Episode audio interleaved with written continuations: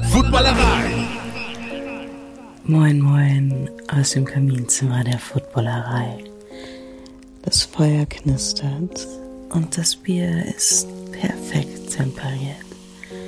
Zeit für Kutsche trifft. Heute Jana Wosnitzer. Hallo und herzlich willkommen zu Kutsche trifft. Hier in diesem Format unterhalte ich mich vor einem imaginären, knisternden Kamin alle zwei Wochen immer samstags in gemütlicher Atmosphäre mit prominenten Menschen über deren Faszination für die Sportart American Football.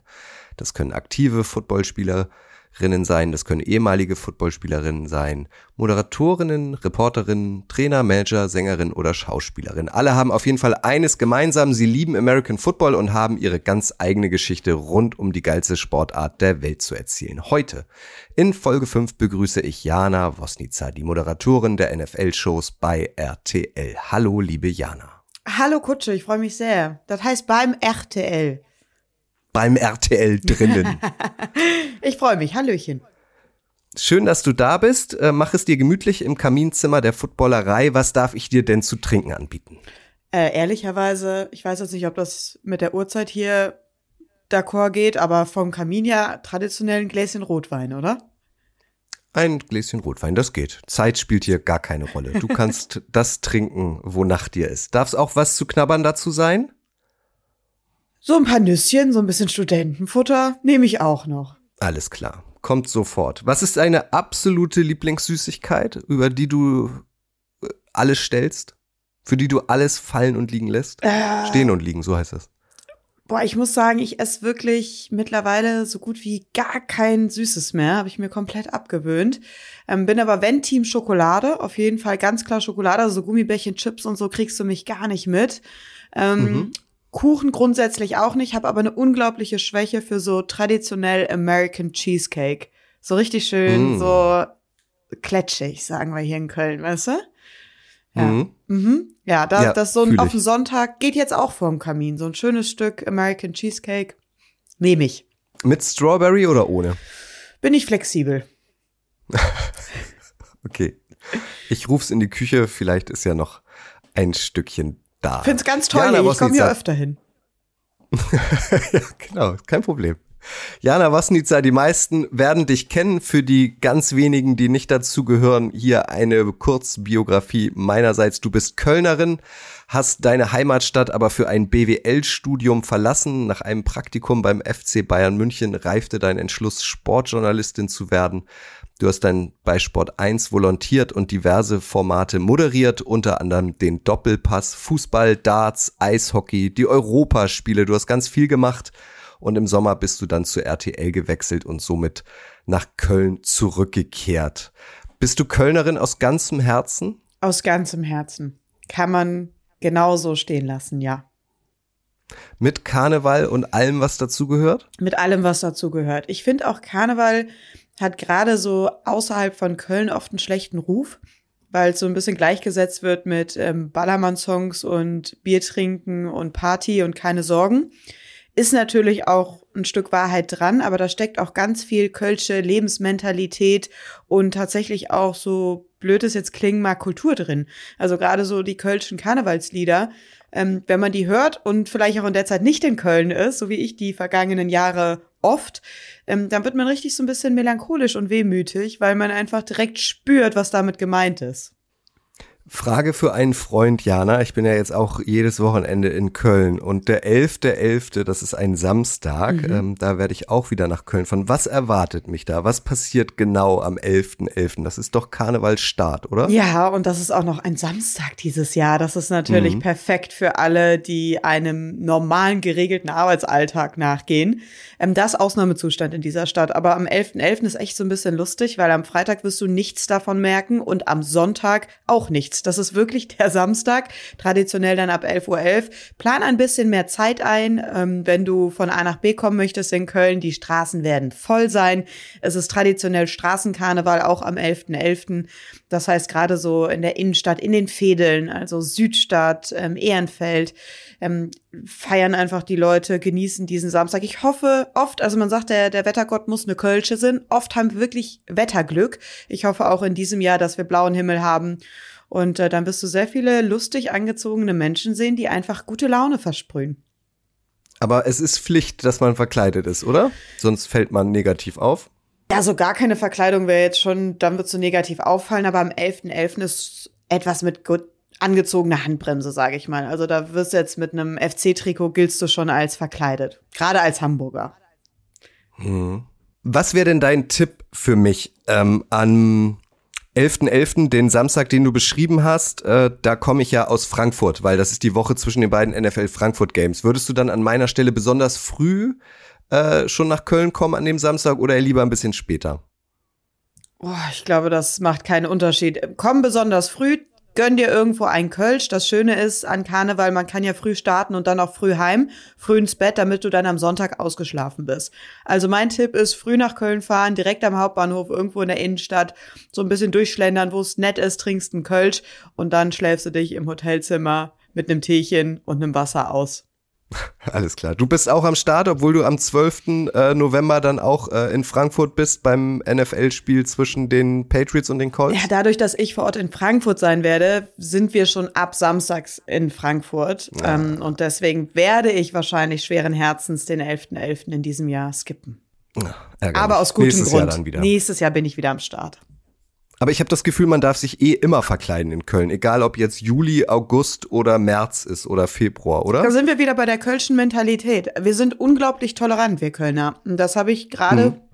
jetzt in den letzten Jahren, als ich nicht in Köln gelebt habe, noch mal stärker wahrgenommen. Wenn du in Köln bist, ist den Leuten egal, wie du aussiehst, äh, wie du dich verhältst, solange es das alles ne, in einem angemessenen Rahmen ist. Aber ich sag mal, jeder wird eigentlich so, jeder Jack ist anders und jeder wird so genommen, wie er halt ist. Und das finde ich unglaublich angenehm, gerade um halt hier zu Total. leben. Ja, ich finde das eh. Also in Köln ähm, herrscht immer gute Stimmung. Die Leute sind freundlich, nett, gut drauf. Finde ich spannend, was du jetzt sagst, weil du bist ja jetzt auch berufsbedingt viel in Köln. Wie nimmst du die Stadt so wahr und den Kölner per se? Ja, genau, so wie eben gesagt, also ähm, sehr weltoffen, ähm, sehr freundlich, immer gut gelaunt. Ähm, also mir gefällt das sehr gut. Es ist eine gute Stimmung in Köln auf jeden Fall. Ja, schön. Sehr schön, dass das äh, nicht nur bei den Kölnern so ankommt, sondern auch bei den Immis. ja, Definitiv. So, das war die Faszination Köln und die Faszination Karneval. Wir kommen langsam zur Faszination Football, Jana. Ich habe in deinem Wikipedia-Eintrag gelesen, nach Abschluss ihres Studiums begann Wosnica ein Praktikum in der Medienabteilung des FC Bayern München. Sie beschrieb diese Station rückblickend als entscheidenden Schritt in ihrer Ausbildung da sie aufgrund der dort gesammelten Erfahrungen für sich entschied, den Berufsweg als Sportjournalistin einschlagen zu wollen. Sehr langer Satz übrigens.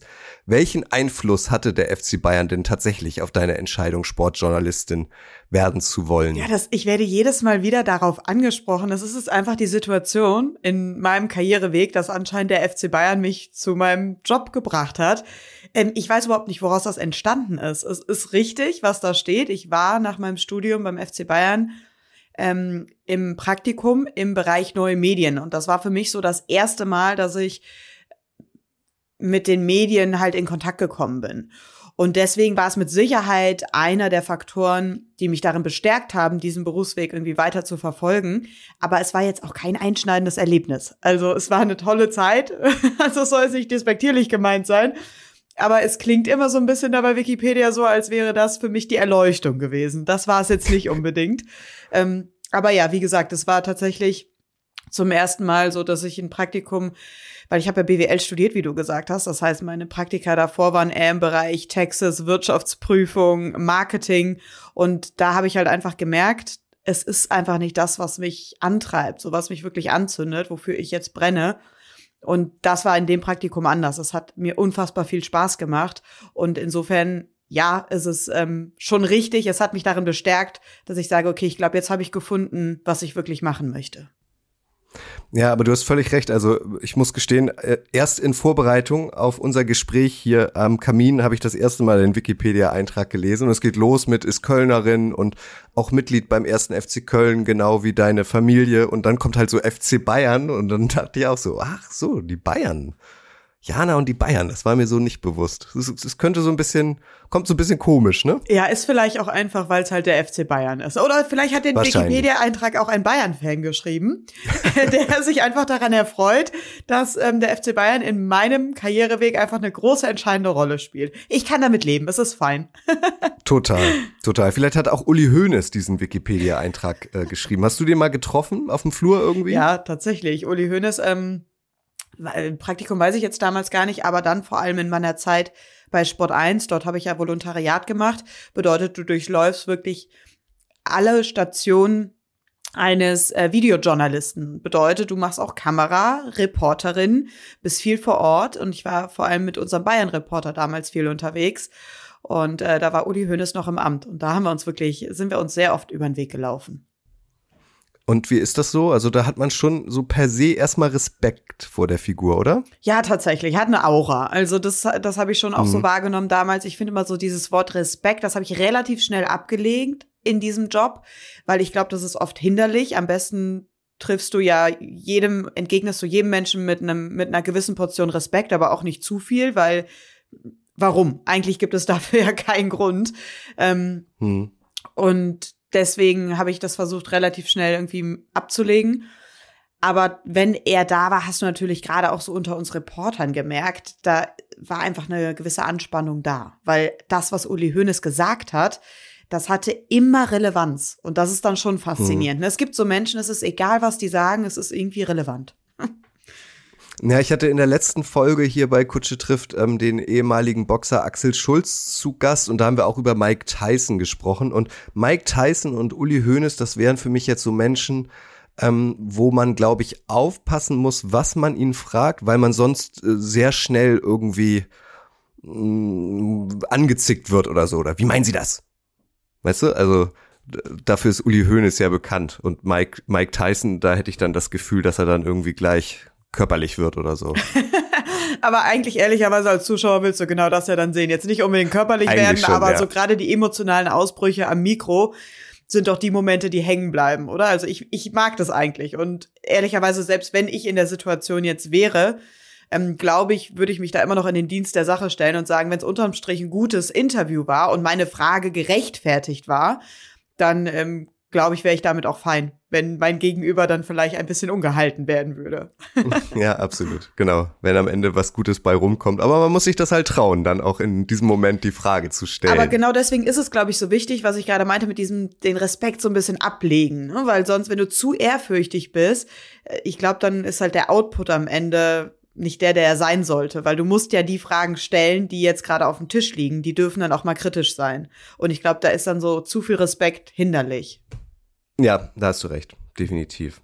Weil du sagtest, ähm, BWL-Studium, also kannst du dich noch dran erinnern, was du, was so dein Berufswunsch war als kleines Mädchen oder dann als Teenagerin? Also wo sollte dein Leben ursprünglich so hinführen beruflich? Hattest du da klare Vorstellungen oder hast du dich immer ein bisschen treiben lassen? Nee, ich war schon immer sehr klar, ähm, aber das bedeutet nicht, dass die Richtung richtig war, ne? In die ich war vielleicht auch mal klar falsch unterwegs. Ähm, ich habe jetzt, ich bin ja gerade so ein bisschen im Umzugschaos von München nach Köln. Da sind mir diese alten Freundebücher noch mal in die Hände gefallen, die man in der Schule früher Grundschulzeiten ausgefüllt hat. Und da stand auch immer drin, was möchtest du mal werden? Und ich war schon immer sehr sportaffin, also habe auch selbst unglaublich viel Sport gemacht und in der Zeit viel Reitsport. Da stand doch tatsächlich drin Jockey. Also was, oh. was ist das denn eigentlich? Also wie komme ich darauf? Ich weiß gar nicht, gibt es Frauen, die Jockeys sind? Bestimmt. Ja? Ich weiß es gar Bestimmt. nicht. Also ich bin früher hier in Köln nippes viel auf die Pferderennbahn gegangen, war eine unglaubliche Leidenschaft meiner Omi. Ähm, aber das waren, glaube ich, immer nur Männer. Also da war ich schon irgendwie sehr, ich weiß nicht, sehr emanzipiert irgendwie unterwegs, weil ich mir dachte, nee, ich werde halt jetzt einfach Jockey. Interessant. Ähm, das hat sich dann aber irgendwann es ist im Sande verlaufen. Ähm, ich hatte dann mit BWL wirklich die Idee oder Vorstellung, dass ich so in den Bereich Marketing PR gehe. Also ich gucke unglaublich gern Werbung. Komisch, komische Angewohnheit, aber auch wenn ich so abends im Fernsehen, ich bin großer Fan von linearem TV, ich sippe unglaublich gerne. So einfach mal so abends, ne, durch die Programme zappen. Und ich bleib gern bei Werbung hängen. Also das bringt mein Umfeld manchmal in Wallungen, weil kein Mensch guckt, glaube ich, gerne Werbung außer ich. Aber ich finde, fand schon immer unglaublich spannend, was so die Idee immer hinter Werbung ist. Ähm, und deswegen dachte ich, gehe vielleicht so, ja, Apple, Coca-Cola. Ich hatte so die ganz kleinen Unternehmen auf dem Zettel, wo ich dachte, ach, da mache ich ein bisschen Werbung für. So. Ja, ich glaube, die meisten Menschen, wenn sie einen Film gucken im linearen TV, schalten dann immer um, wenn die Werbung kommt. Und du schaltest dann wahrscheinlich immer um, wenn der Film wieder losgeht, damit du irgendwo anders Werbung gucken Ungefähr kannst. so ist es. Die ersten anderthalb Stunden von jedem Blockbuster im Free TV Beste, weil da ist die meiste Werbung reingeknallt. Also hast ja zehn mhm. Minuten Film, zehn Minuten Werbung. Perfekt. ja, das stimmt. Ich, ich habe gerade übrigens noch mal drüber nachgedacht. Also es gibt ja auch das Galopp-Derby in Hamburg und ähm, als ich noch Zeitungsreporter war, war ich da auch ein paar Mal im Einsatz und du hast recht. Die Jockeys waren alle männlich oder sind alle männlich. Oder? Ja, komisch, habe ich auch noch nie so drüber nachgedacht, aber ich ähm, habe da jetzt auch keine Frau irgendwie im, im Gedächtnis. Ja, wir, wir recherchieren wir mal, das müssen wir mal nachgehen. Ja, Jana, genau, wir bleiben da dran, so? Kutsche. ja, was ist mit der Emanzipation im Reitsport? Ja, das ist doch mal, das ist doch meine Arbeitszeile. Ja, was ist da los? Wir decken auf. Beim RTL drin deckt auf. Oder am Kamin, ich weiß es nicht. Oder am Kamin. Dann habe ich noch gelesen, Jana, du warst auch an der San Diego State University. Ich nehme an, im Rahmen deines Studiums, richtig? Richtig.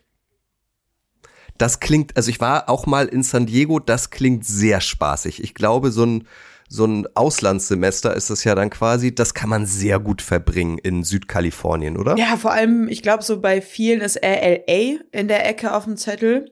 Und ich finde San Diego die unglaublich viel, viel schönere Stadt. Und der Vibe da war schon, also ich, wenn man sich Kelly so ausmalt in seinen Träumen und noch nie vorher in den USA war, dann erfüllt San Diego, glaube ich, ziemlich genau das. Also da sind wirklich die Jungs auf dem Skateboard, Skateboard morgens ins College gefahren. Hm. Und äh, wir hatten dann auch den Luxus, dass wir in Pacific Beach, also in Strandnähe gewohnt haben, nicht jetzt auf dem Campus. Und das ist schon, also das ist natürlich Wahnsinn, ne? Das ist absolutes Luxusleben, das irgendwie. Wie das schon klingt. Ja, genau. Pacific Beach. Mhm, hm. mhm. Deswegen sage ich, also es war echt, das war eine unfassbar tolle Zeit. Ja, sehr dankbar dafür, dass ich das ähm, machen durfte damals. Wie, wie heißt da nochmal der Partybezirk? Gas Lamp District? Jetzt hast du mich, weiß nicht. Ich weiß nur noch Taco Tuesday war immer dienstags, war bei uns immer Taco Tuesday. Da ging es aber die irgendwie. wirklich wichtigen Dinge hast du Ja, gemacht. ich weiß, da ging es auch wirklich weniger um die Tacos als um den Tuesday und die Drinks, die man da genommen hat. Ähm, ich weiß, nee, weiß ich nicht, keine Ahnung. Muss ich passen. Hm, Google ich auch im Anschluss an unser Gespräch. Ja, du hast aber eine ganz schön lange Liste äh, an To-Dos nach unserem Podcast hier. Ja, genau. Ich muss mir das, glaube ich, parallel aufschreiben. Warum gibt's keine weiblichen Jockeys beim Galopprennen und wie heißt der Party District in San Diego? Ich glaube Gaslight oder Gaslamp. Ich guck das nach. Und American Football, ähm, hattest du da äh, das erste Mal so ähm, Kontakt zu der Sportart oder spielte das damals gar keine Rolle? Doch, total. Da kommst du auch nicht dran vorbei, wenn du dort lebst. Ähm, und was mich fasziniert hat, ich habe ja schon gesagt, ich war schon immer sehr sportbegeistert und habe auch immer sehr viel Sport konsumiert. Ich bin mit dem FC hier groß geworden, wurde irgendwie so sozialisiert. Ähm, nichtsdestotrotz finde ich es in Deutschland selbst beim König Fußball noch mal was anderes als ähm, mit Football in Amerika. Weil das ist wirklich eine Sache, das ist für alle dort. Also es war auch unter uns Mädels nicht die Frage, ob wir Football schauen, sondern immer nur wo und in welcher Konstellation. Und das fand ich schon echt faszinierend, dass ein Sport so allumfassend sein kann, dass er wirklich alle mitnimmt. Und das hat es, das hast du halt mit äh, Football da drüben extrem. Und dann hast du ja noch diese zweite Ebene. Jetzt nicht nur NFL, ehrlicherweise hat die NFL eine untergeordnete Rolle gespielt. Ich war ja an der SDSU und die haben ja auch eine College-Football-Mannschaft, die Aztecs. Und äh, das heißt, auch in unserer Generation war das halt ein Riesenthema. Also wir waren so oft beim College-Football, viel öfter als bei der NFL, ähm, weil das einfach, das war ein Riesenteil vom Alltag. Und das fand ich schon, das hat mich schon echt gecatcht. Ja, fast schon eine Religion, oder? Genau, so kann man es so kann man sagen. Es gehörte einfach dazu, wie Zähneputzen, so das und das finde ich ganz toll, wenn Sport das schafft, weil Sport ist also, was soll ich dir sagen so, also für mich ist es das geilste auf der Welt Sport, egal ob man es jetzt konsumiert oder selbst betreibt. Und wenn man das schafft, wirklich so zu implementieren in der Gesellschaft, dass es einfach gar nicht die Frage ist, ob du es machst, ob du es schaust, sondern immer nur wie und wann, äh, finde ich, das ist ein Riesenschritt. Genau, und die Verbundenheit zum eigenen College-Team ist irgendwie noch mal größer, weil es so die Alma Mater ist, als, als sei es so ein NFL-Team. Ne? Also wahrscheinlich seid ihr, wie du sagst, in großer Gruppe hingegangen. Man trifft wahnsinnig viele Menschen auch im Stadion, die man kennt und ein, zwei Spieler ähm, die auf dem Rasen standen, haben wahrscheinlich auch mit dir zusammen studiert. Also kanntest du Jungs, die in deinem Studiengang waren, die dann samstags immer die Helden waren auf dem Campus? Ja, aber mit denen hatte ich nichts zu tun. Da muss man dann schon sagen, wir waren also zum Großteil unter uns, ähm, waren jetzt nicht nur Deutsche, aber grundsätzlich die Auslandsstudenten und Studentinnen. Ähm, und es ging dann eher immer so rum, wenn wir abends auch auf College-Partys waren. Das ist ja dann in den verschiedenen Dorms, wurde dann gefeiert. Und es war schon immer Thema, wo jetzt die Jungs von den Aztecs waren. also es war mhm. schon krass. Es war, also selbst da hatten die schon immer so ein bisschen so Promi-Status. Ähm, aber wir hatten jetzt, also hat man vielleicht mal ein Gespräch mitgeführt dann abends, aber wir waren jetzt nicht da so integriert als ähm, die Studis aus dem Ausland, ähm, als dass wir jetzt mit denen da irgendwie wirklich Freundschaften aufgebaut hätten. Gab es denn die Chargers noch zu der Zeit, als genau, du da warst? Das war die Zeit, ah. ja. Mhm. Und ähm, konntest du da auch mal ins Stadion gehen und dir ein NFL-Spiel anschauen oder hat sich das nicht ergeben? Doch, ich war bei einem, war ich dabei, ähm, war auch völlig fasziniert von diesem Thema Tailgating. Also ich kenne das auch, dass man eine Wurst und ein Bier zu sich nimmt vom FC-Spiel. Aber das ist ja auch noch mal ein komplett anderes Level. Das war ja, es ging mehr ums Tailgating als um das Spiel dann tatsächlich. Ähm, das würde dich freuen, weil wenn ich, ich richtig informiert bin, jetzt hier in Woche sieben sind doch die Jaguars dein Team, oder? Ja. ja. Es war gegen die Jaguars nämlich. Tatsächlich. Oh. Mhm. Chargers, aber sie haben ja. Ah. verloren, die Jaguars. Hm. wie immer. Das ist, ja, das hat sich nicht verändert. ja, wie, wie eigentlich immer. Aber da ähm, muss die Frage erlaubt sein, Jana, warum bist du denn nicht Chargers-Fan? geworden, weil ich habe dich das, glaube ich, mal gefragt, ob du ein Team hast oder auch on air hast du es mal gesagt, wenn du dich entscheiden müsstest, wären die Dolphins dein Team aktuell. Warum sind es nicht die Chargers geworden? Macht ja eigentlich Sinn. Ich tatsächlich habe ich erstmal danach mir eine Jaguars Mütze gekauft. Ich weiß, oh. also ja, ich habe ich auch immer noch. Bringe ich mal Musst mit. du jetzt nicht sagen. Hättest du nicht nee, sagen hab müssen. Ich tatsächlich werde ich im Anschluss an mhm. diesem Podcast, jetzt habe ich auch ein To-Do, raussuchen und dir fotografieren. Unbedingt. Ähm, und dann war es irgendwie noch, ich habe dann war ich mal bei den Jets und dann hatte ich irgendwie eine Affinität zu den Jets und habe die jetzt auch durch Hard Knocks, habe ich irgendwie gedacht, so, mh, hm, diese ganze Nummer mit Aaron Rodgers, das habe ich dann irgendwie auch gefühlt, so, dass ich dachte, oh, da könnte was gehen. Es ist ja, ich weiß nicht, im Sport, das ist ja, es geht so viel über Emotionen, Bauchgefühl. Und das war es in dem Fall tatsächlich auch. Also ich habe einfach die Connection nicht gespürt. Ich weiß nicht warum. Und jetzt, wie du schon richtig gesagt hast, sind es tatsächlich irgendwie so zu dieser Saison hin die Dolphins, einfach weil ich in der Vorbereitung mich so viel mit dieser Geschichte von Tua Tango Vailoa beschäftigt habe und das so faszinierend fand, wie dieser Sportler einfach nicht aufgibt, obwohl irgendwie tatsächlich seine Gesundheit so ein Stück weit auf dem Spiel steht und was er irgendwie alles gemacht hat jetzt in dieser Offseason, um ready zu sein und einfach mal verletzungsfrei durch diese Saison zu kommen, mit Kampfsport, mit irgendwie speziellen Helm trainiert und so. Und so Geschichten packen mich irgendwie immer. Damit kriegst du mich. Und dann haben sie natürlich auch zu Beginn der Saison einfach echt einen geilen Football gezeigt, wo ich jetzt glaube, dass es auch genau der Football ist, den wir gerade brauchen in Deutschland, um möglichst viele von Football und der NFL zu begeistern, weißt du? Und dann ist es natürlich jetzt noch, und das ist dann jetzt das i-Tüpfelchen, auch noch das Team, was hier auf deutschem Boden spielen wird, gegen die Chiefs. Und äh, das ist irgendwie dann so jetzt im Gesamtpaket. Nee, und noch eine Sache. Erstes Live-Spiel bei RTL. Ähm, da mussten wir unsere Tipps abgeben, was wir glauben, wer einen Run hinlegen könnte. Und da bin ich damals noch mit den Jets gegangen. Also um zu meiner Verteidigung vor der Verletzung noch von Aaron Rodgers, war Preseason. Und da ist ähm, Coach, weil er im blauen Anzug da stand, hat er gesagt, ich nehme einfach mal die Dolphins so. Und da, das ist mir auch hängen geblieben und dachte mir so, okay, wenn der Coach das sagt, Moment, schaue ich mir noch mal genauer an das Team. Ja, und so ist es jetzt gerade, sind es die Dolphins, ja. Mhm. Meinst du, sie bleiben es auch oder bist du noch empfänglich für vielleicht eine andere Mannschaft? Ich sage immer, gib mir mal die erste Saison, weil ich glaube, ich muss jetzt auch mhm. wirklich mal so ein paar Spiele jetzt hier vor Ort erleben, wirklich und das aufsaugen. Und ähm, ich, also ich bin jetzt mit Sicherheit nicht nach dieser Saison Fan von dem Team, was den Super Bowl gewonnen hat. Das klingt jetzt so ein bisschen so wie, lass mal abwarten, wer es denn macht dieses Jahr. Überhaupt nicht. Dann hätte ich mich jetzt auch für die Chiefs entscheiden können und äh, fühl's gar nicht. Ähm, aber ich würde mir trotzdem die Saison mal geben, um so ein bisschen noch reinzufühlen. Was ist deine Lieblingsfarbe? Ja, ich gehe schon mit Blau und Grün. Deswegen passen sowohl hm. Dolphins als auch Jets. Mhm. Ja. Ja, vor allem, also du hast ja gesagt, die, die Dolphins, ähm, das macht natürlich wahnsinnig Spaß, vor allem sich die Offense anzuschauen, irgendwie Ultraschallgeschwindigkeit. Und da verraten wir jetzt, glaube ich, nicht zu viel. Du wirst die beiden Deutschlandspiele begleiten für RTL und wirst dann auch äh, wahrscheinlich Tour über den Weg laufen. Ja, tatsächlich. Ist das das Ziel? Das ist das Ziel, absolut, ja. Also wir werden vor Ort sein. Ich äh, freue mich riesig. Also ich kann es gar nicht in Worte fassen. Ähm, ich glaube, so Sportmoderatorin also im Herzen sind wir eigentlich Sportreporter, wenn man mal ehrlich ist. Und äh, da möchte, glaube ich, jeder so nah dran sein wie nur möglich, so Rasen riechen.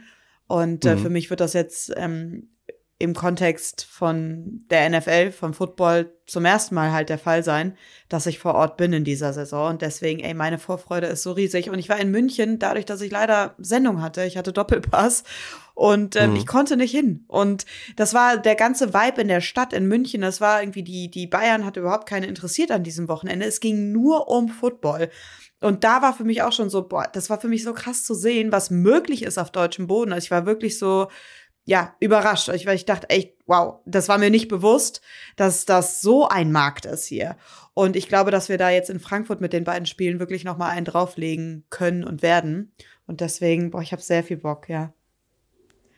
Ja, ich will dich da jetzt auch nicht ähm, ärgern oder dich ähm, neidisch machen, aber in München, ich war in München und ich war auch schon in vielen Stadien, aber das war wirklich, also mindestens ein Top-5-Moment. Die Stimmung war unfassbar, weil, und das wird in Frankfurt auch so sein, ähm, es wird einfach gefeiert, dass ein NFL-Spiel auf deutschem Boden stattfindet. Und es ist eigentlich fast egal, welche Mannschaft da unten steht, welche Stars da unten steht, ähm, stehen, welches Team man besonders supportet. Es ist einfach ein, ein riesengroßes Happening. Also so elektrisierende Stimmung. Und ich habe mir sagen lassen, so äh, rein architektonisch äh, kann es in der Frankfurt Arena auch noch mal lauter sein als in der Münchner Allianz Arena. Also das wird super.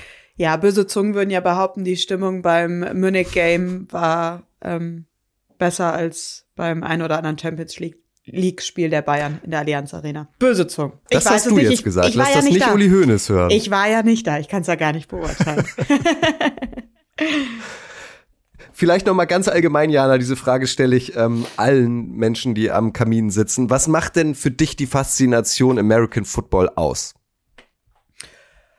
Äh, boah, die ist relativ komplex, die Frage. Ähm erstmal das, was ich eben gesagt habe, so dass es ein Sport ist, der, glaube ich, für jeden was bietet. Ähm, sowohl auf dem Platz, also das ist ja auch schon, finde ich, faszinierend, wie viele unterschiedliche Typen von Sportlern da auch auf dem Feld stehen, ne? Also von groß, klein, von Kühlschrank bis irgendwie doch eher schmächtig, von flink über langsam, aber dafür ey bullig unterwegs.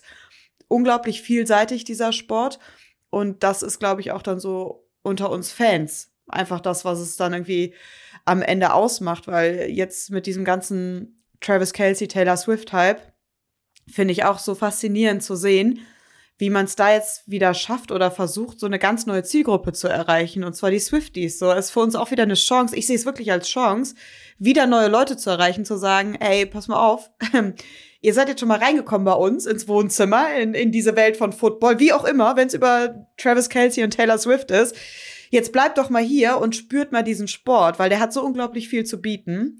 Und das ist für mich auf jeden Fall ein ganz großer Punkt, was ich, was mich daran fasziniert.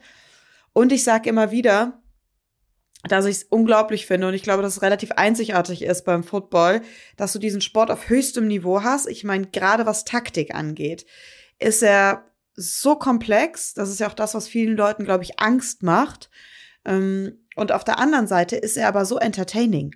Also du hast halt so viele bunte Geschichten, auch manchmal drüber. Also, ne, wir sind ja auch manchmal wirklich was ähm, so im grenzlegalen Bereich unterwegs, was die privaten Geschichten von den Spielern angeht. Aber am Ende des Tages wird denen irgendwie so viel verziehen, weil sie einfach, ähm, solange sie guten Football zeigen.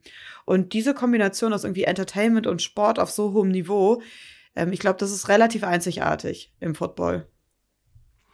Über die Swifties müssen wir nochmal sprechen. Ich habe auch gesehen am vergangenen Sonntag, also ich glaube, Mitya und du, ihr seid Fan von dieser Geschichte. Habt ihr ja auch ganz offen gesagt, hey, wir finden das unterhaltsam.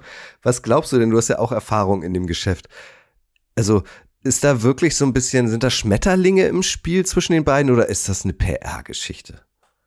Oh, das ist natürlich jetzt wirklich schwierig zu beurteilen hm. von außen. Ähm Also ich glaube, das eine kann das andere ja nochmal verstärken, sagen wir mal so. Also wenn sie sich jetzt außerhalb der Öffentlichkeit ganz im Privaten kennengelernt hätten, ähm, ich glaube schon, dass da was da ist. So. Ich glaube nicht, dass es jetzt komplett, komplettes Setup ist.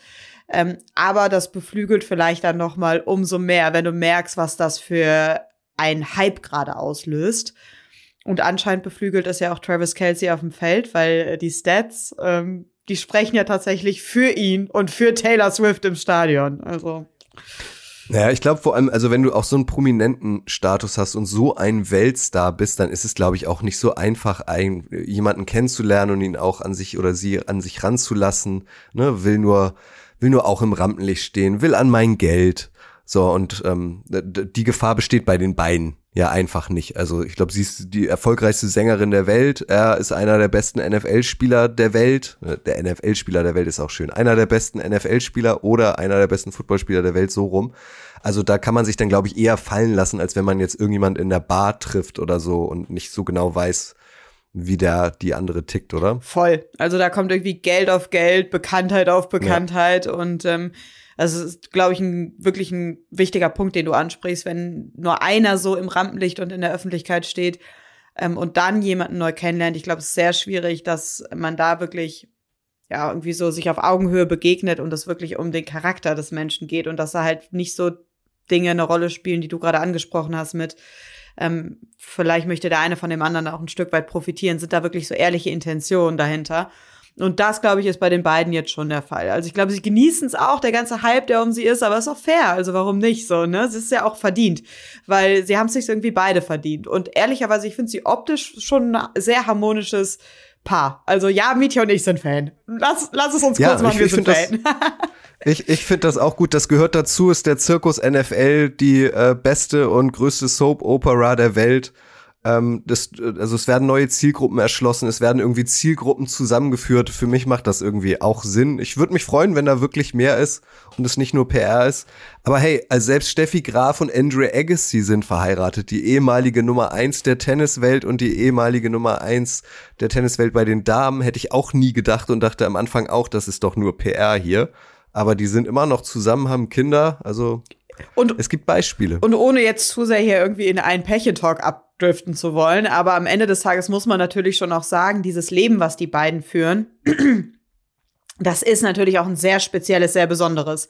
Und ähm, ich glaube, du brauchst schon einen Partner, der diese Welt mal mindestens versteht. Also, und ich glaube, da, dass das halt auch eine Grundvoraussetzung, warum es dann vielleicht oft unter Sportlern gut funktioniert oder ähm, wenn beide in der Öffentlichkeit stehen, weil dann eben dieses Verständnis, der Umgang mit Medien und ähm, der Umgang mit äh, diesem Alltag auch, ne, so im Fokus zu stehen, ähm, so einen flexiblen Alltag zu haben, also null Regelmäßigkeit, eine Spontanität, auch so dieses Jet-Set-Leben. Also ich meine, jemand, der einem regulären Job nachgeht, der kann sich jetzt auch nicht erlauben, bei jedem Chiefs-Spiel im Zweifel noch auswärts irgendwie mit am Start zu sein, so, ne?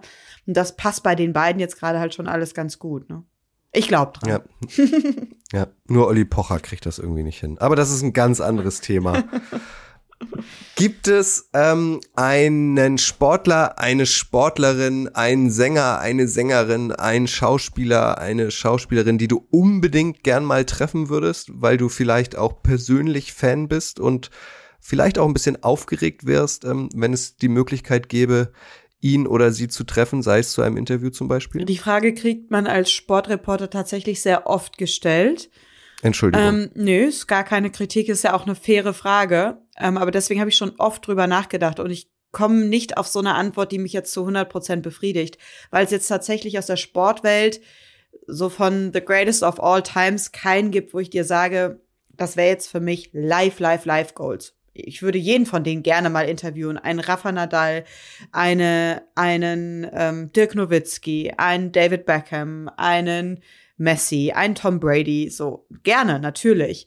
Aber am Ende des Tages ist jetzt nicht dieser eine Sportler dabei, wo ich sage, ähm, das wäre jetzt für mich so Life Goals, weil ähm, für mich die Faszination in Interviews liegt meistens darin, dass ich mir denke, ich möchte was aus den Leuten rausbekommen, was vorher vielleicht den Leuten noch nicht gelungen ist, aus ihnen rauszubekommen.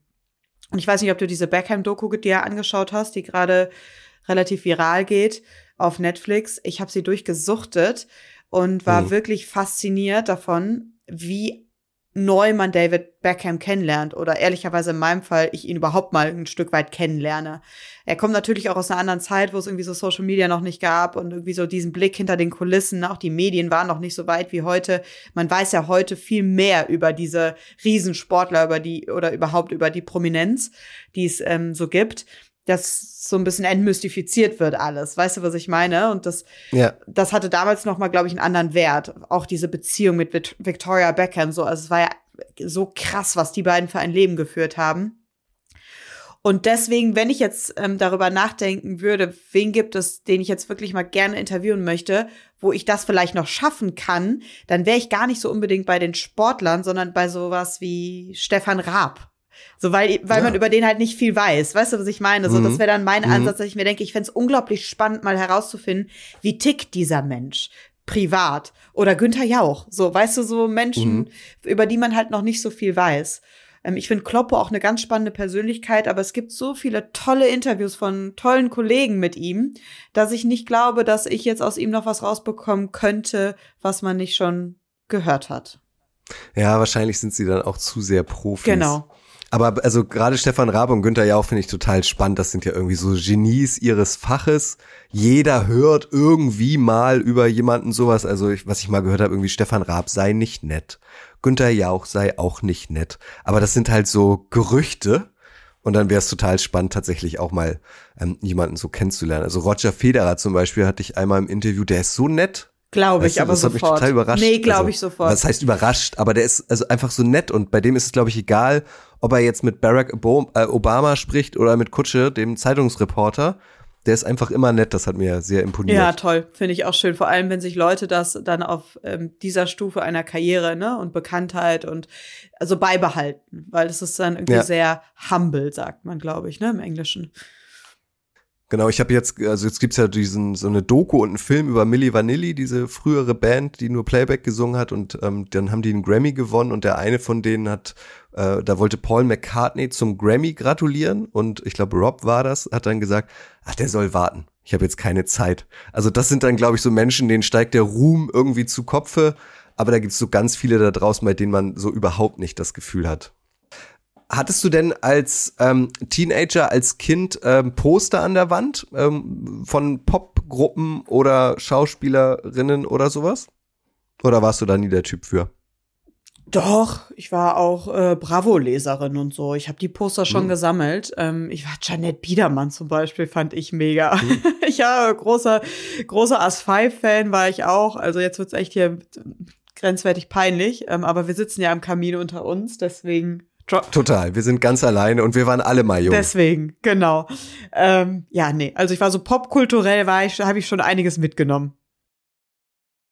Äh, wir sind ja ein bisschen ähm, alterstechnisch auseinander. Kennst du noch New Kids on the Block? Klar. Ja, das war ja so die erste Boyband, wenn man so will. Das war auch meine erste Schallplatte. Also meine erste Schallplatte war New Kids on the Block. Schallplatte noch. Schallplatte kenne ich nur noch von meinen Eltern. oh Gott, oh Gott. Okay. Entschuldigung. alles gut. Alles gut. Hast du ein Vorbild mal gehabt oder ähm, keine Ahnung, sei es im Sport oder jetzt auch in deinem Berufsleben ähm, von dem, von der du dir ein bisschen was abgeguckt hast oder gehst du einfach straight deinen Weg? Wie tickst du da? Ich finde dieses Wort Vorbild immer ein bisschen schwierig. Ähm, grundsätzlich gehe ich so durchs Leben, dass ich jeden Menschen, den ich kennenlerne oder den ich in meinem Umfeld habe, als Vorbild sehe, weil ich finde, jeder Mensch bringt mindestens eine Sache mit. Selbst Menschen, die ich nicht mag, versuche ich mich immer ganz bewusst darauf zu konzentrieren, wo ich mir denke, was könnte ich mir von ihm oder ihr abschauen? Ähm, aber das ist jetzt wirklich, also ein bisschen philosophisch schon, ne? Also wirklich jetzt privat gemeint. Ähm, und ich glaube, die Frage ist jetzt bei dir eher beruflich gestellt, ob ich jetzt so eine, einen Sportmoderator oder eine Sportmoderatorin habe. Aber da habe ich mich ganz bewusst so von gelöst, weil ich glaube, es ist ganz wichtig, gerade für uns in der Branche, dass wir da einfach unseren eigenen Weg finden, weil ein Abklatsch braucht, glaube ich, niemand von niemanden, weil denjenigen gibt's ja schon, der macht's ja offensichtlich sehr gut. Sonst wäre er dann nicht da, wo er gerade ist. Ähm, und deswegen habe ich immer versucht, so meinen Weg da zu finden. Und damit ist man auch wirklich genug beschäftigt. Das ist ja schon gar nicht so einfach herauszufinden, wer möchte ich eigentlich sein vor der Kamera. Ähm, und deswegen habe ich mich da eigentlich immer versucht, mehr die Energie in mich zu stecken und in meine Entwicklung, als mich äh, darauf zu konzentrieren, wie andere vor der Kamera sind. Nichtsdestotrotz gibt's natürlich tolle Kolleginnen und Kollegen, auf die ich schaue, wo ich mir denke, boah, das hat sie jetzt aber richtig gut gemacht oder das war echt ein starkes Interview oder was eine Live-Sendung, ähm, wo ich dann versuche, auch wieder was für mich draus mitzunehmen, ne? wo man sich sowas abschaut. Aber es ist jetzt nicht im Sinne von Vorbild gemeint. Ja, ich finde, man kann es ja eigentlich auch mischen, ne, zwischen privat und beruflich. Also man kann ja privat irgendjemanden in seinem engeren Umkreis haben, äh, den, die man dafür bewundert, irgendwie immer, immer ruhig, kann gut zuhören, empathisch, ähm, fürsorglich, was auch immer. Und auf der anderen Seite beruflich vielleicht jemanden äh, stellt immer die richtigen Fragen, betont gut oder was auch immer. Also es kann ja letztlich eigentlich auch so ein, so ein Mix sein zwischen privat und beruflich. Hast du denn Lampenfieber? Bist du eine Person, die kurz bevor die rote Lampe angeht, ähm, dann aufgeregt ist oder gar nicht? Ähm, gar nicht, nicht. Ich habe das gerade, wenn ich jetzt äh, zum Beispiel an meine erste Live-Sendung jetzt für RTL denke, ähm, da war ich schon echt aufgeregt. Also habe ich auch nicht so gut geschlafen in der Nacht davor. Ähm, das merkst du natürlich, ne? Immer wenn du was Neues machst, wenn die Bühne groß wird, wenn ähm, irgendwie viele Augen auf dich gerichtet sind und du spürst ja auch, ähm, ob es wichtig ist oder nicht gerade. Ne? Also das, das ist ja schon so ein Gefühl, was du dann hast, wo du weißt, okay, jetzt solltest du performen, ja. Ne? Und dann bin ich schon aufgeregt, ja. Ähm, aber ich nenne es immer so ein bisschen positive Anspannung, weil ich glaube, Aufregung ist immer gut, weil es zeigt, dass was bedeutet, was du da gerade machst, weil wenn du es nicht hättest, wäre es dir irgendwie egal und das wäre, glaube ich, sehr schlecht. Ähm, aber man muss natürlich aufpassen, dass du diesen Grad triffst, dass es nicht unangenehm wird, vor allem für dich, weil es ist ganz wichtig, dass man Spaß bei daran hat, was man gerade macht, weil ich glaube, nur dann wird's wirklich gut. Mm, und wenn, also ich zitiere da sehr gerne Jürgen Klopp, der mal gesagt hat, die Lust aufs Gewinnen muss immer größer sein als die Angst vorm Verlieren. Und den Satz habe ich so als Mantra für mich in meinem Job, wo wir beim Thema Vorbilder sind. So, das war eine Sache, wo mhm. ich bei Jürgen Klopp mir dachte, boah, der, der Satz hat mich sehr erreicht, den fühle ich. Ähm, und den habe ich sehr für mich mitgenommen, verinnerlicht, weil ich glaube, das ist das alles Entscheidende ja, Lampenfieber gehört dazu, äh, ist auch gut ein Stück weit, aber das muss man umwandeln in gute Energie, positive Energie und in unserem Fall dann einfach eine gute Sendung. Die Frage habe ich Buschi auch gestellt, dir würde ich sie auch gerne stellen. Wie viel Prozent an deinem aktuellen Job, sagen wir mal, oder an deinem Job als ähm, Sportreporterin, Sportmoderatorin, äh, Moderatorin ist Spaß und wie viel Prozent ist Arbeit? Kannst du das, könntest du das einschätzen? Es gibt ganz, ganz, ganz selten bei mir den Moment, wo sich meine Arbeit, mein Job anfühlt wie Arbeit. Es eigentlich, ich muss ganz stark nachdenken, um auf einen Moment zu kommen, wo das der Fall ist. Also, wenn ich ganz ehrlich bin, maximal in drumherum manchmal. Weißt du, so zum Beispiel sind wir ja auch oft viel unterwegs und wenn du wieder einen Koffer packst und an irgendeinem Flughafen sitzt oder Hauptbahnhof oder die Deutsche Bahn mal wieder drei Stunden zu spät kommt oder du in einem Hotel bist, das du nicht fühlst oder du einfach mal gerne jetzt ins Fitnessstudio möchtest, aber da ist keins in der Umgebung. So das drumherum. Manchmal ist es so ein bisschen der Lifestyle, wo ich mir denke, oh, Mann, ey, so ich wäre jetzt auch gerne einfach zu Hause auf dem Sonntag auf der Couch. Ähm, aber das ist wirklich ganz selten der Fall, weil ich immer weiß, wofür ich das tue und in dem Moment, wo ich ähm, das dann mache, was wirklich mein Job ist, also irgendwie von der Kamera stehen, dem Sport eine Bühne geben, ist das auch alles immer wieder direkt vergessen und ähm, ich habe unfassbar viel Spaß an dem, was, was ich da tue. Jetzt kommt ein äh, berufliches Kompliment ähm, wo ich wirklich stark beeindruckt von dir war, das war zu den ersten äh, Preseason NFL-Spielen, die wir übertragen haben, damals noch auf Nitro, bei Nitro. Sagt man auf Nitro? Nee, bei Nitro muss es heißen, ne? Auf ist die Plattform und bei ist der Sender. Richtig? So ist es richtig. Habe ich mir in meinen Kopf ja. wirklich reingeprügelt. Das ist bei RTL, genau, bei Nitro und auf RTL Plus.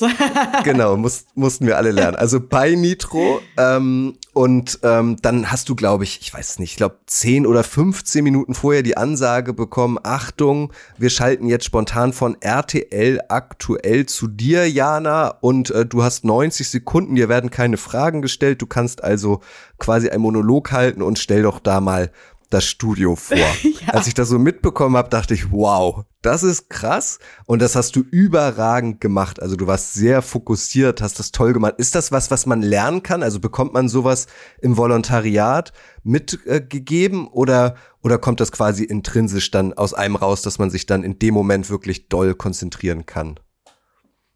Oh, das ist eine schwere Frage. Ähm, ich glaube, dass ich, dass ich konnte mich schon immer sehr gut, tatsächlich schon in der Schule, also zu Abi-Zeiten, sehr gut fokussieren und ähm, war meistens da, wenn ich da sein musste. Und das hilft mir natürlich in dem Job jetzt gerade enorm. Also ich habe auch On-Air-Momente, wo ich mir denke, oh Mann, Jana, ey, echt verhauen. Das sind meistens die Momente, wo ich unkonzentriert bin. Äh, wo so ein bisschen diese Anspannung dann auch nachlässt. Und je größer die Anspannung wird, des, je wichtiger es wird, meistens ist das dann auch der Moment, wo ich funktioniere und wirklich dann da bin. Und ich war, der Moment war wirklich, es war auch, ja, was unsere erste Live-Sendung? Ich glaube, es war der Samstag tatsächlich, mhm. ja. Also ich hatte eh schon relativ viel im Kopf, auf das ich mhm. mich gerade konzentrieren musste. Und es war für mich auch so was, wo ich mir dachte, oh wow, 90 Sekunden alleine, so 90 Sekunden. Also das ist beim Sport 90 Sekunden Planken sind ungefähr so fühlt sich auch manchmal 90 Sekunden on air alleine reden an. Das ist echt lange. Und ich war auch so, wow, was erzähle ich denn jetzt? Aber das ist dann mhm. auch so ein bisschen sportlicher Ehrgeiz, der in mir geweckt wird. Und dann, dann denke ich einfach so, komm, Jana, jetzt ist die Chance da, jetzt müssen wir liefern. Ja, aber du kannst dich offenbar auch noch an den Moment erinnern. Ne? Ja, kann ich. Ja, also wirklich Riesenprops, das fand ich wirklich beeindruckend. Man Danke. hat dann aber auch gemerkt, als du fertig warst und das Rotlicht ging aus, hast du auch einmal toll durchgeschnauft. So, puh, ja. geschafft. Ja, tatsächlich, ja. Ja. Mhm. ja, das fand ich cool. Ähm, was ich auch spannend finde, auch das habe ich aus deinem Wikipedia-Eintrag, ist, äh, du hast von den Europaspielen 2019 in Minsk berichtet. Mittlerweile ist das nicht mehr Weißrussland, sondern Belarus. Ähm, was war das denn ähm, für eine Erfahrung? Ähm, das war auch total spannend. Da war ich mit meinem damaligen Volo-Kollegen, wir waren zu zweit im Volontariat und wir wurden da wirklich mit Kameras auf dem Rück Rücken geschnallt, ähm, hingeschickt, Mikro in die Hand und ab dafür. Und es war eine wirklich ein unglaublich buntes Potpourri an Sportarten, was da geboten wurde. Und natürlich hast du nicht von jeder Sportart Ahnung. Also wir reden hier wirklich auch von Judo und Karate über Tischtennis ähm, bis hin zu ähm, ich, ich krieg's gar nicht mehr alles zusammen. Also das waren jetzt nicht die gängigen Sportarten, Fußball, Eishockey, ähm, Football meinetwegen. Darts. Darts, war auch nicht so gängig, ne? Football. Ja, also es waren halt wirklich und Galopp. Galopprennen. So. Ja. Ähm, es waren halt wirklich Nischensportarten. Ähm, und das hat mir insofern echt krass geholfen. Erstens, was ich schön fand, war diesen Sportarten eine Bühne zu geben. Das finde ich, ich bin einfach sehr sportbegeistert und ich finde es gerade schön, Sportarten eine Bühne zu geben, die jetzt hinter König Fußball stehen. Ähm, das hat mich auch immer an Darts total fasziniert. So, ich liebe bis heute den Dartsport ähm, weil da steckt unglaublich viel drin dann auch in diesen Sportarten. Und natürlich ist der Umgang mit den Sportlern da auch ein ganz anderer, weil die auch dankbar dafür sind, dass sie die Bühne bekommen. Und dann macht die Arbeit halt vielleicht sogar auch noch mal ein Prozent mehr Spaß, weil sie sehr ehrlich ist. Ähm, und das andere war, dass ich für mich persönlich auch gelernt habe, und das ist für ein, ich bin ein kleiner Perfektionist und ähm, ich gehe sehr gerne mit 100 Prozent Vorbereitung in eine Sendung oder in das, was ich mache. Und das war da gar nicht mehr möglich, weil wir waren wirklich zum Teil, also ich habe dann auch Badminton irgendwie selbst gespielt mit dem deutschen Team und musste zehn Minuten später dann irgendwie mit Timo Boll ein Interview über Tischtennis führen, über ein Spiel, was ich im Zweifel gar nicht gesehen habe. So, ne? Also es war schon, ja. wir haben echt, da haben wir richtig, richtig gearbeitet, so richtig Material reingeschafft.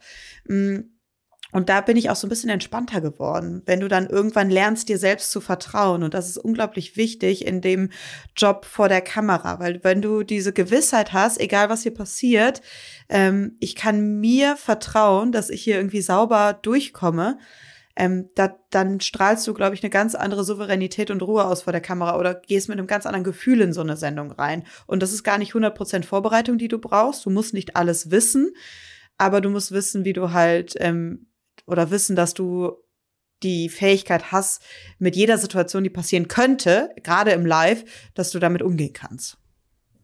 Und ich würde dich so einschätzen, dass du Abenteuer auch magst, oder? Voll, ja. Ich mag schon. Ich bin auch, also ich liebe auch diese Abwechslung und die Vielfalt an unserem Job. So, ich mag auch dieses Unbeständige und dass sich immer alles irgendwie so ganz schnell wieder verändern kann. Also auch im Sport, ne? So die Welt sieht heute ganz anders aus als morgen und das liebe ich schon daran. Also die, das ist, ja, kann ich so stehen lassen.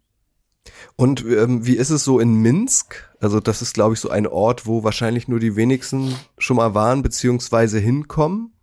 Ähm, ja, Zwei, also ich, Oder hast du gar nicht viel von der Stadt sehen so, können? geht so, also wirklich überschaubar. Ähm, wir haben wirklich unglaublich viel dort gearbeitet und ähm, da war jetzt bei uns war unser großes Thema Essen. Also wir waren halt essenstechnisch.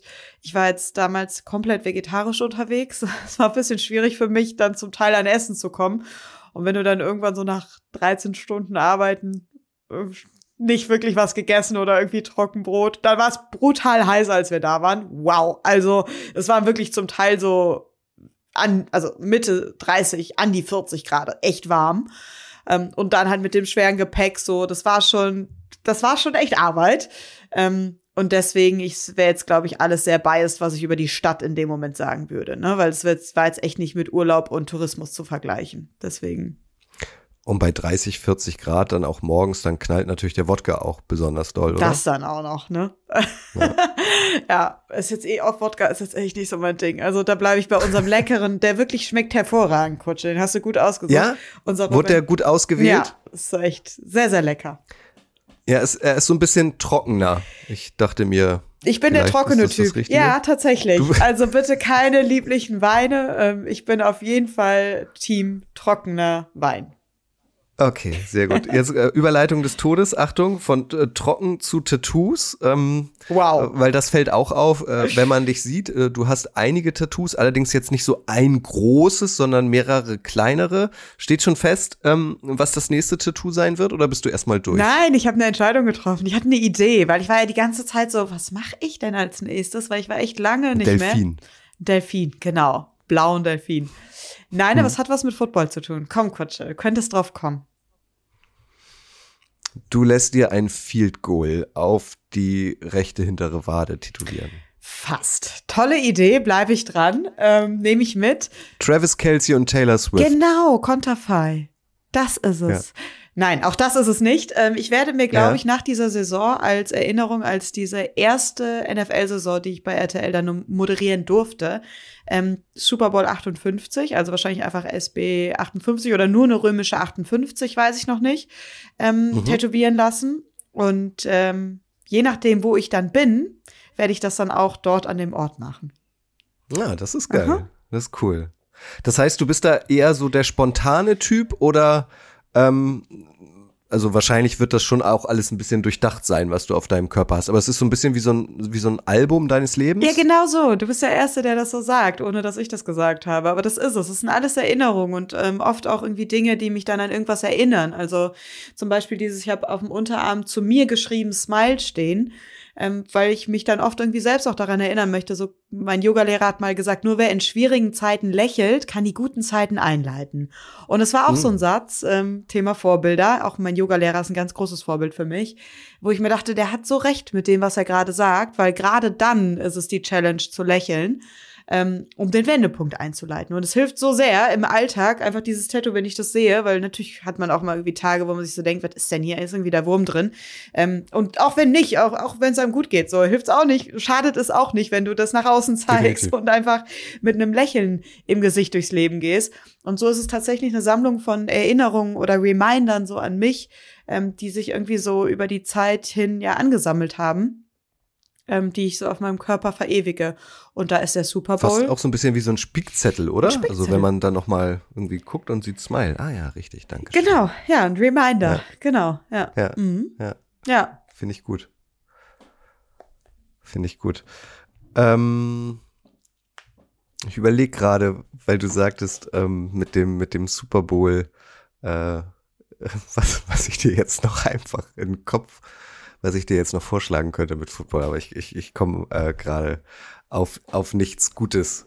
Du, Ähm, wir sehen uns ja den einen oder anderen Sonntag noch. Kannst du mir ja dann als wir Idee mitbringen. Ja, genau. Warte, ich schreibe das eben auch noch mal auf meinem To-Do-Zettel zu darum. Galopp.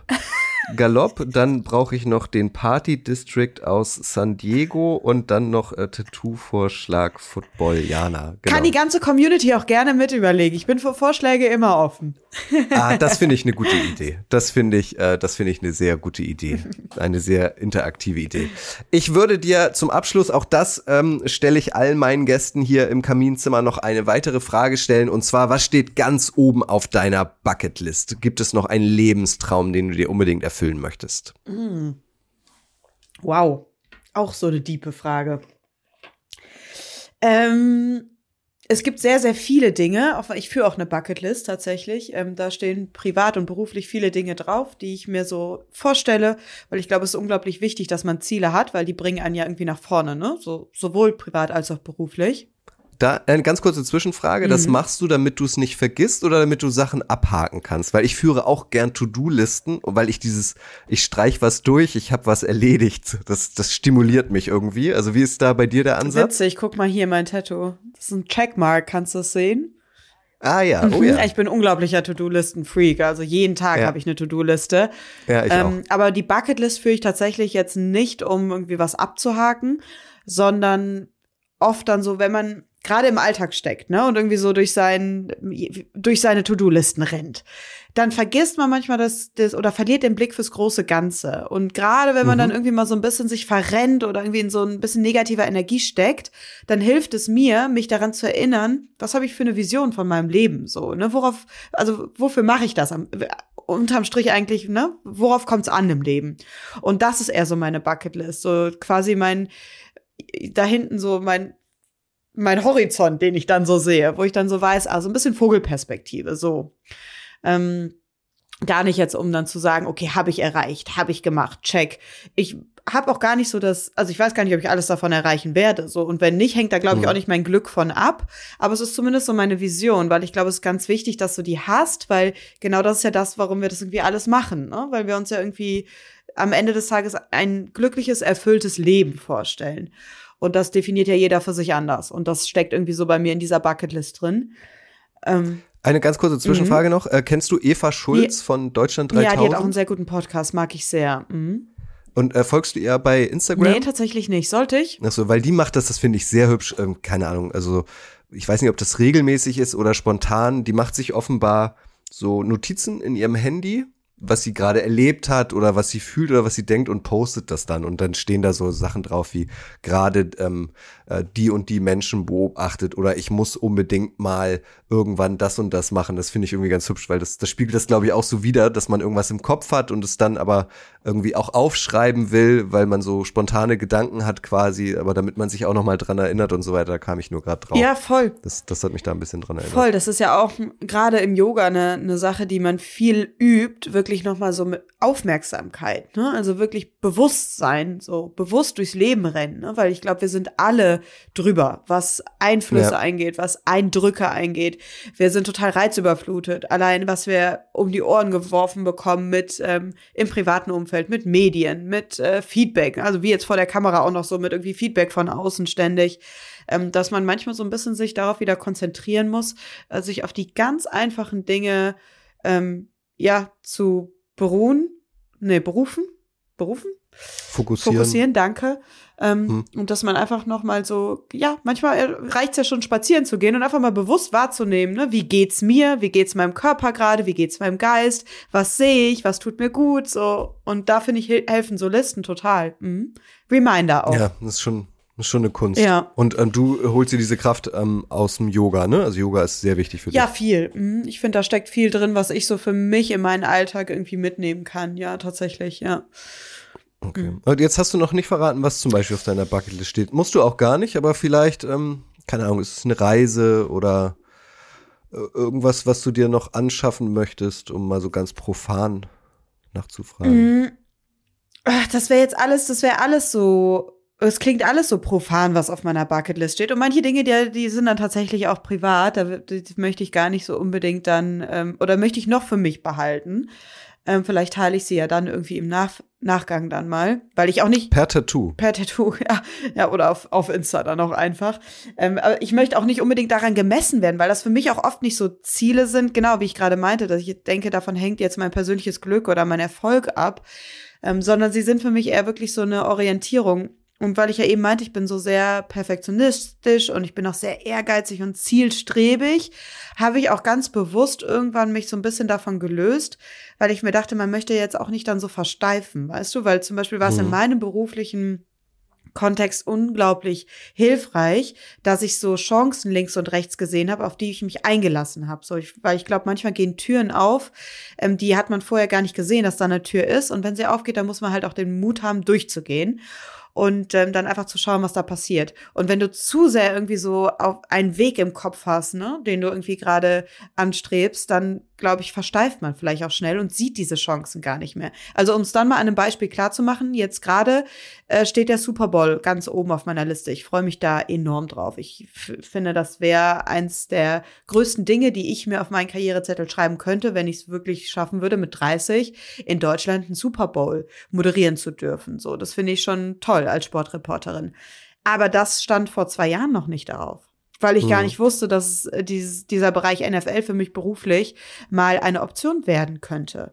Und äh, deswegen ist diese Liste auch sehr flexibel bei mir tatsächlich. Mhm. Das heißt, wenn ich es richtig verstehe, bist du dann auch eher der Typ einfach machen, anstatt jetzt zu lange drauf rumzukauen und abzuwägen, ah, was könnte denn der Vorteil sein, was könnten denn die Nachteile sein, sondern einfach aufs Herz hören und einfach machen. Ja, also meistens, je wichtiger die Entscheidung wird, desto mehr höre ich auf mein Bauchgefühl, ja. Und entweder ich fühl's oder ich fühl's nicht. Und äh, dann bin ich auch, auch ich bin auch gar keine, die darüber nachdenkt, war das die richtige Entscheidung oder nicht. Also das ist die Entscheidung, in dem Moment habe ich sie so gefühlt gefühlt. Punkt. Und genau deswegen habe ich es gemacht. Und ich glaube, am Ende des Tages ähm, kommt es dann schon so, wie es kommen sollte. Ist total abgedroschener Satz, aber auch wenn man das wirklich so verinnerlicht und da irgendwie so ein bisschen ein Stück weit Vertrauen ähm, ja rein hat, dann ist, glaube ich, äh, gewinnt man viel Ruhe, ne? weil man halt nicht mehr so das Gefühl hat, so ich muss hier und ich muss da, sondern so, ich glaube, am Ende ähm, handeln nach dem Herzen so, ne, und mit sehr ehrlichen Intentionen und aus einem sehr aus einem sehr rein, aus Überzeugung einfach so. Dann, glaube ich, wird der Weg auch am Ende sehr gut sein, den man geht. Ja, welchen Satz ich mir immer in letzter Zeit häufig sage, und du wirst es, glaube ich, fühlen, ist dieses, ähm, in, in unserer Gesellschaft wird das Positive stillschweigend hingenommen und das Negative ähm, lautstark nach außen in die Welt gerufen. Mhm. Tatsächlich. Und deswegen ist es zum Beispiel dann auch schön, sich mal als Aufgabe zu nehmen, ähm, mache ich ganz oft tatsächlich, dass ich äh, Menschen sage, was mir gefällt. Also es kann so banal sein wie, boah, ich finde echt, du hast eine super schöne Jacke an. Ähm, über, ähm, ich fand's fantastisch, wie, was du gerade gesagt hast. So, also so, wenn du das mit mir teilst, was dir irgendwie so positiv in Erinnerung geblieben ist in irgendeinem Moment unserer Sendung, dann äh, weiß man gar nicht manchmal, was das mit dem anderen Menschen macht. Das ist so schön, das dann auch mal zu hören. Ähm, und deswegen ist vielleicht, guck mal, haben wir noch ein To-Do. Das nehmen wir beide mit. Dass wir einfach ähm, in den nächsten Tagen, immer wenn uns was auffällt, das den Leuten einfach mal mitteilen. Können wir uns alle, ja, auch die Community, genau. können wir uns alle mal irgendwie mitnehmen, oder? Ja, total. Finde ich, also das, das wäre auf jeden Fall eine Besserung, dass man ähm, sich auch mal lobt und nicht nur irgendwie, dass man äh, was Feedback bekommt, ähm, wenn was nicht so gut gelaufen ja. ist. Also. Ja, finde ja. ich auch. Jana, auch diesen, äh, dieses Kamingespräch haben wir einfach gemacht. Vielen Dank dafür. Ja, guck, ich mach, ich setze das direkt in die Tat um. Ich finde, es war ein unglaublich schönes Gespräch. Ich mag das sehr, wenn das äh, so persönlich ist. Also ich, es war, es war wirklich Kaminatmosphäre. Deswegen äh, Kompliment. Hat mir Spaß gemacht. Das hat mir auch sehr gut gefallen. Das Gute ist, ähm, ich oder wir äh, können uns auch äh, in Zukunft noch ähm, öfter unterhalten, aber hier dieses Kamingespräch, das soll ja nicht ausarten. Allerletzte Frage. Ich komme noch mal zu Beginn, äh, zum Beginn unseres Gesprächs. 11.11. kommt so ein Hamburger aus Frankfurt nach Köln gefahren zum äh, Karnevalsstart. Was ist denn das Kostüm? Was würdest du mir für ein Kostüm empfehlen? So rumgefragt. Oh, ohne jetzt groß aufzufallen. So, oh, das muss ein Tourist sein. Der hat keine Ahnung von Karneval. Ähm, ach, mach doch was mit Football. Mm, mhm. Das finde ich eine schöne ja, Idee. Ja, mach doch was. Werd doch Footballspieler. Das ist völlig legitim. Hm. Mhm. Ja, ich sehe dich, ich ja, sehe dich auch so gut. von der Statur, also vielleicht so O-Liner oder so. Hm? Okay. Sehr gut. Bisher war es ganz nett. gut, jetzt ist die Verbindung ganz schlecht, Jana. Ja, ja ich höre dich. Nee. Äh, hallo, ah, Jana? Ja, hallo, gut. hallo, ja, hallo? Schade. Gut. Zwei To-Dos haben wir für euch noch. Äh, wenn ihr einen schönen, ähm, irgendeinen schönen Football-Bezug habt bezüglich eines neuen Tattoos für Jana, dann äh, schreibt uns gerne über die sozialen Medien direkt an. Wenn ihr die nicht nutzt, könnt ihr uns auch gerne eine Mail an redaktion.footballerei.de schicken Und äh, wenn ihr einen Kostümvorschlag für mich habt am 11.11. .11. zum Karneval in Köln, dann lasst uns das auch gerne wissen. Ich habe ein bisschen Angst, Jana, was da zurückkommen könnte. Ich auch, aber ich werde es auf jeden Fall verfolgen. Ich bin sehr gespannt. Alles klar. Und drittes To-Do, sagt den Leuten auch mal was Nettes, wenn euch was auffällt. Definitiv, das würde ich äh, sofort unterschreiben und das sind ähm, wunderbare Worte zum Ende dieses Podcasts. Vielen Dank, Jana. Danke dir. Tschüss.